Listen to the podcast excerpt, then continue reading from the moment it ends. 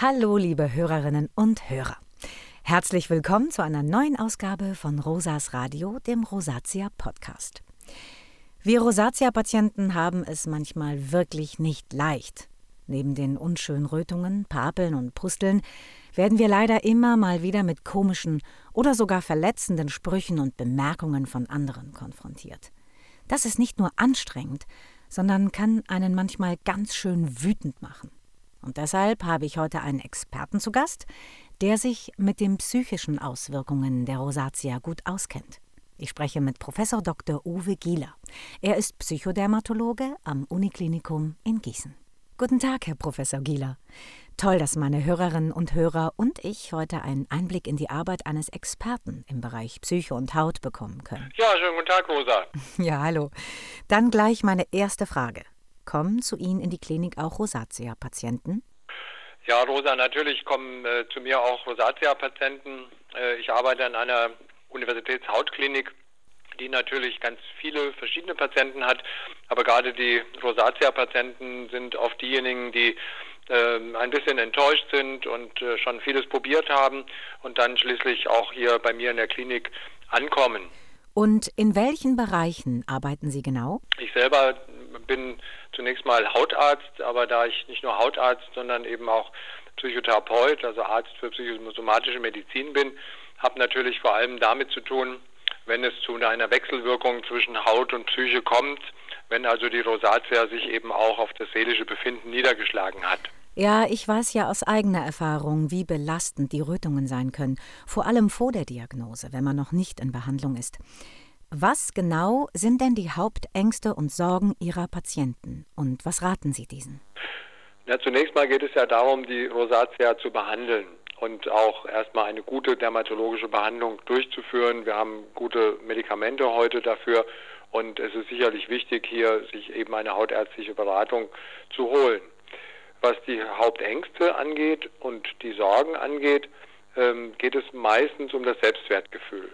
Und äh, da ist es natürlich so, dass gerade diese das Gefühl, dass man vielleicht ausgegrenzt wird wegen der Rötung oder dass die anderen einen anschauen, äh, oft das Hauptproblem ist und die roten Stellen im Gesicht einen selber sehr, sehr stören und man nicht genau weiß, ob die anderen das nicht genauso sehen. Das ist das, was wir Stigmatisierung nennen. Und deshalb berate ich den Patienten natürlich auf jeden Fall erstmal mit dem Hautarzt zu sprechen, der eine Behandlung durchführen kann und der natürlich auch die verschiedenen Formen, die Rötung und die verschiedenen Papeln und Pusteln, die sein könnten, äh, dann auch entsprechend äh, klar behandeln kann, je nach Ausdehnung der Rosatia. Dazu gehört auch die kosmetische Behandlung. Äh, auch eine Kosmetikerin ist wichtig, weil eben gerade hier die Rötung ja auch abgeschminkt werden kann zum Beispiel. Und äh, deshalb ist eben eine Kombination mit einer medikamentösen Therapie und einer sehr guten Hautpflege äh, entsprechend wichtig. Natürlich ist es auch wichtig zu wissen, man ist nicht alleine, deshalb ja auch, glaube ich, hier diese Kampagne, die verhelfen soll, dass Menschen sich austauschen und dass man natürlich auch seine nahen Angehörigen, seine Vertrauenspersonen informiert und sie vielleicht auch über die Rosatia ein bisschen aufklärt, weil auch das oft viel weiterhilft, um ein besseres Selbstwertgefühl zu bekommen. Aber was würden Sie mir zum Beispiel raten, wenn mich jemand mit einer unverschämten Bemerkung anspricht? Zum Beispiel, du hast wohl gestern zu tief ins Glas geschaut oder na, mal wieder deine Sonnencreme vergessen. Was kann man da entgegnen? Ja, da sollte man unbedingt schlagfertig sein in dieser Situation. Und man sollte auf jeden Fall ein bis zwei Sätze in seinem Kopf schon gespeichert haben, um auf solche blöden, muss man sagen, Bemerkungen reagieren zu können. Also so etwas wie du hast zu tief ins Glas geschaut, ist sicherlich manchmal ein Problem oder ne, was hast du denn da, äh, warum ist das so rot? Also, dass man dann zum Beispiel, ich schlage immer vor, dass man sich ein oder zwei Sätze selber zurechtlegt und mal überlegt, was man gerne antworten würde. Ein möglicher Satz wäre, äh, ich habe Rosatia, ich bin in hautärztlicher Behandlung, sei froh, dass du diese Erkrankung nicht hast. Ähm, weil damit stoppt man in der Regel solche ich sag, dummen Bemerkungen ab und kann dadurch ein bisschen unterscheiden zwischen denen, die einfach nur eine blöde Bemerkung machen wollen und denen, die sich vielleicht tatsächlich auch für dich als Person interessieren und dann wissen wollen, was da eigentlich passiert. Und dann kann man ja ein bisschen mehr erzählen, also dass man dann natürlich auch ein bisschen mehr aufklärt und sagt, das ist eine Entzündungserkrankung und es hat eben nichts mit Infektion zu tun. Aber ganz wichtig ist sicherlich, ähm, einen Satz schon vorher im Kopf zu haben, mit dem man sofort reagiert, also um diese, ich sag mal, psychische Abqualifikation auf jeden Fall zu vermeiden. Das klingt alles so leicht, aber wenn man gerade einen Schub hat, kann es wirklich schwerfallen, sich noch selbst zu gefallen. Haben Sie konkrete Tipps für uns Rosatia-Patienten, selbstbewusster mit der Erkrankung umzugehen? Zunächst mal Information. Also Information ist ja eine wesentliche Voraussetzung und die Tatsache, dass hier in dem Podcast sehr viele Informationen sind und dass man selber über seine Erkrankung, die Rosatia, gut Bescheid weiß, dass man weiß, dass es eine Entzündungsreaktion ist, dass man sie beeinflussen kann, dadurch, dass man eben die Entzündungsfaktoren, also die Haarbalgmilben und sonstige Entzündungsfaktoren eben mit beeinflusst, dass man es kosmetisch behandeln kann, dass man es auch durch Massagen behandeln kann. Ähm, das ist, glaube ich, ganz wichtig und dass es ja auch Medikamente gibt, äh, die letztlich die Rötung zumindest mal vorübergehend über mehrere Stunden ganz gut beeinträchtigen. Das ist auf jeden Fall in dieser Situation hilfreich. Und deshalb sind meistens Patienten ganz gut dran, die sich eben mit ihrer Erkrankung auskennen. Das ist so ein bisschen in der Psychologie das halb volle und halb leere Glas Wasser.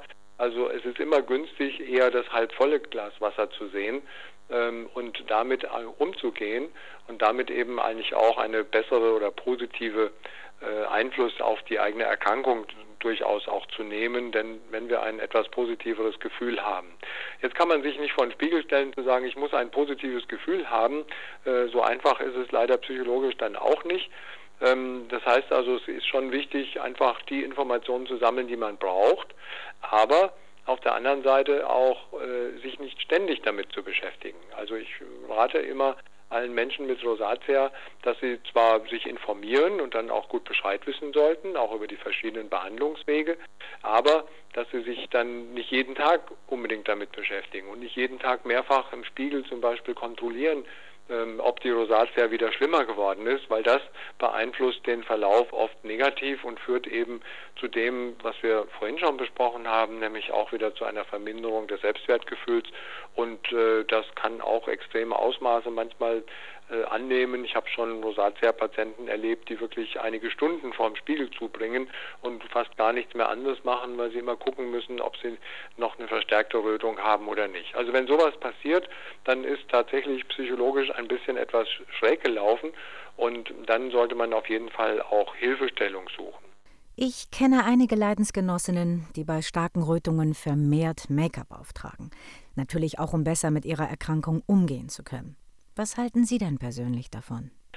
Es ist natürlich auch so, ähm, dass beispielsweise gerade bei Frauen, aber das würde ich auch Männern raten, dass es durchaus wichtig ist, sich auch darüber zu informieren, dass man eben Make-up anwenden kann, dass man sich schminken kann und darf, dass die Rosatia Schminken nicht verbietet, äh, sondern dass man damit das auch etwas abdecken kann. Und wir haben ja sehr gute, auch zum Teil medizinische Kosmetika, äh, die dann eben die Rötung mit anderen Farbtönen, also insbesondere dem grünen Farbton, ähm, etwas abpuffern, weil Grün ja bekanntlich die Komplementärfarbe zu Rot ist. Also dadurch wird das Rot also sehr klar gedämpft und eine gute Kosmetikerin kann das also normalerweise sehr gut auch hinbekommen, sodass die Rötung auch dadurch gut verschwinden kann. Also wenn es mal um eine Feier geht, wenn es mal darum geht, ein Vorstellungsgespräch oder ähnliches zu führen, wo es ganz wichtig ist, vielleicht die Rötung auch mal nicht sichtbar zu haben, dann sollte man das vorher mal in einer Kosmetik ausprobieren. Ah, viele Betroffene haben ja auch Angst und machen sich Sorgen um die aktuelle Beziehung. Ganz speziell bei der Frage, was mache ich, wenn mein Partner mich nicht mehr attraktiv findet? Ja, das ist eine Frage, die ich oft gestellt bekomme. Und Rosatia-Patienten habe ich den Eindruck, äh, leichter zu neigen, zu vermuten, dass der Partner sie ablehnt. Also zunächst mal ist es klar, dass der Partner einen ausgewählt hat, nicht weil man Rosatia oder nicht Rosatia hat, sondern es gibt viele, viele andere Gründe, warum ein Mensch mit einem zusammen ist.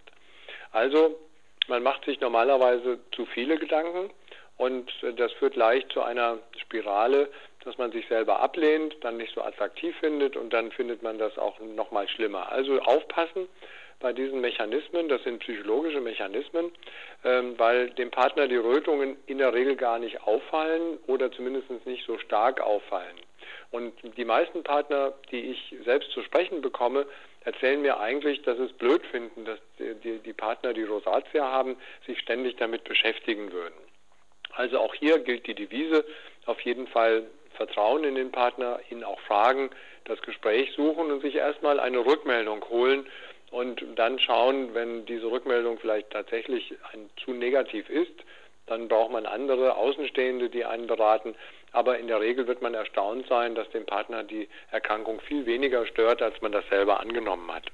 Gibt es Menschen, die sich aufgrund der Rosatia gar nicht mehr auf die Straße trauen? Ja, das gibt es leider. Ähm, wir haben immer wieder Menschen, die eigentlich durch die an sich gut behandelbare Rosatia wirklich so viele psychische Probleme haben, dass sie sich tatsächlich und nicht auf die Straße gehen, das ist schon erheblich. Dadurch ist man in seinem sozialen Leben sehr beeinträchtigt. Äh, wir Fachleute nennen das soziale Phobie, also die Angst, eigentlich unter Menschen zu gehen, sich äh, öffentlichen Situationen auszusetzen. Und es gibt eine andere Störung, die einen medizinischen Begriff hat, das ist so die sogenannte Entstellungsangst. Also das nennen wir körperdysmorphe Störung. Das sind eben die vorhin erwähnten Menschen, die wirklich so oft und so lange vor dem Spiegel sind, dass dadurch äh, viele Stunden des Tages damit äh, ausgefüllt sind und deswegen viele andere Tätigkeiten oder vielleicht schöne Dinge, die man auch machen könnte, dadurch vermieden werden. Wenn so etwas vorkommt, also diese soziale Phobie oder eben eine körperdysmorphe Störung, dann ist es ganz wichtig, hier auch eine Behandlung tatsächlich zu machen. Also da ist ein Punkt erreicht, wo man bitte versuchen sollte, den Arzt anzusprechen, den Hautarzt, ähm, vielleicht auch den Allgemeinarzt, um dann sich einen Tipp geben zu lassen, weil da ist natürlich so etwas wie Psychotherapie notwendig, da gibt es eben auch Psychologen und Ärzte für Psychosomatik und Psychotherapie, die in den Punkten weiterhelfen können. Äh, die Therapieverfahren sind oft gar nicht so lang. Man denkt immer, das wäre dann ganz ausführlich. Oft ist es so, dass man dann mal einige Stunden Beratung macht. Vielleicht fünf Stunden, also fünf Sitzungen, fünf Termine oder vielleicht 20 oder 25 Termine in denen man lernt, eben das, was wir jetzt gerade besprochen haben miteinander, äh, damit viel besser nachher umzugehen. Und da würde ich tatsächlich raten, das auch also frühzeitig zu machen. Und ich würde auch gerade den Angehörigen und Partnern von Rosatia-Patienten raten, das auch zu stimulieren, weil die Betreffenden selber äh, trauen sich das eigentlich nicht so richtig oder trauen sich das auch nicht anzusprechen, weil sie denken eben, dass sie dadurch auch nochmal abgestempelt werden, als jetzt auch noch psychisch krank. Also da sprechen wir sogar von einer doppelten Stigmatisierung.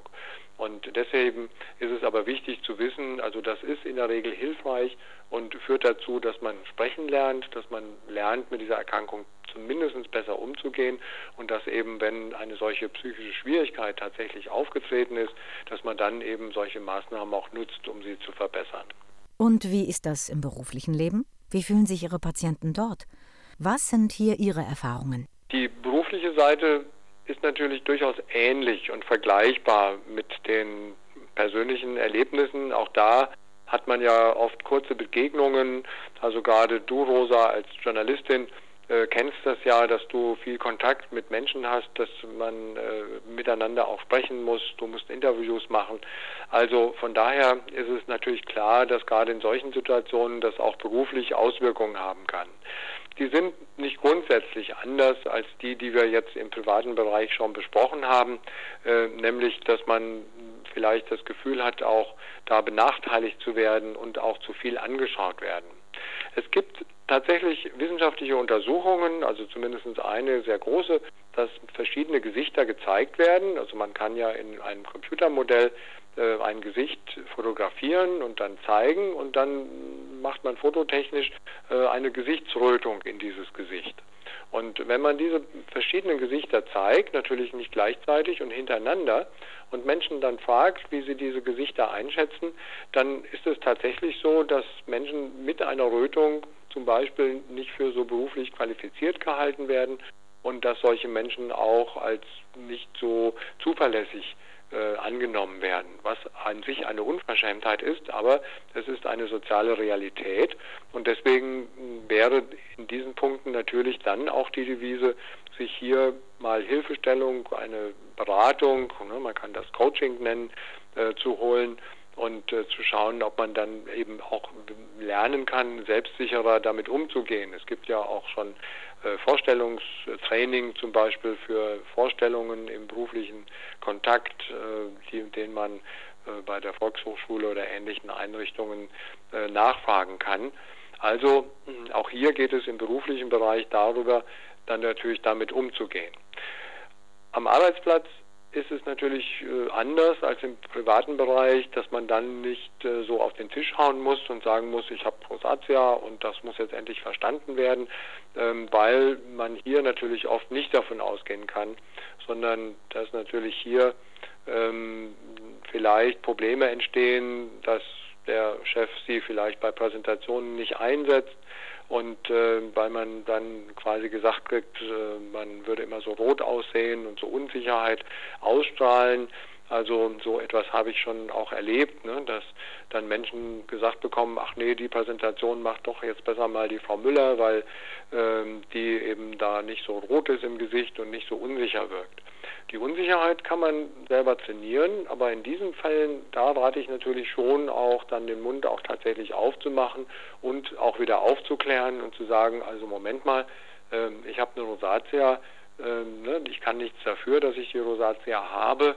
Ich glaube, dass ich die Präsentation genauso gut machen kann und anbieten, dass man sich ein bisschen vorbereitet. Also da kommen wir wieder auf die äh, Schminke und auf, das, auf die kosmetische Behandlung zurück, eben oder auf Cremes, die dann die Rötung mal zumindest für einige Stunden auch wegnehmen können. Ähm, also mein Tipp wäre auch hier entsprechend offen mit der Erkrankung umzugehen. Allerdings eingeschränkt im beruflichen Feld, wie gesagt, nicht immer und nicht zu jeder Zeit. Also da darf man nicht sozusagen zu dem äh, Kampf Gesundheitsmenschen werden, der dann ja auch wieder schräg angesehen wird, weil man immer so die Erkrankung verteidigt. Also da würde ich schon raten, ein bisschen vorsichtig damit umzugehen. Aber in einer solchen extremen Situation, wie ich sie geschildert habe, wo man wirklich vielleicht Sorgen haben muss, dass man da diskriminiert wird und als nicht so äh, selbstbewusst eingeschätzt wird, da sollte man dann schon auch den Mund aufmachen. Herr Professor Gieler, Vielen Dank für das freundliche und informative Gespräch. Bitte schön, Rosa, gern geschehen. Mein Fazit für unsere Hörerinnen und Hörer: Ihr seid mehr als eure Rosatia. Auch wenn die Rötungen wirklich belastend sein können, denkt einfach immer daran, ihr seid nicht allein. Sprecht offen über eure Erkrankung und wählt gemeinsam mit eurem Hautarzt die für euch passende Therapie. Dann ist es auch mit Rosatia möglich, selbstbewusst durchs Leben zu gehen. Bis bald, eure Rosa.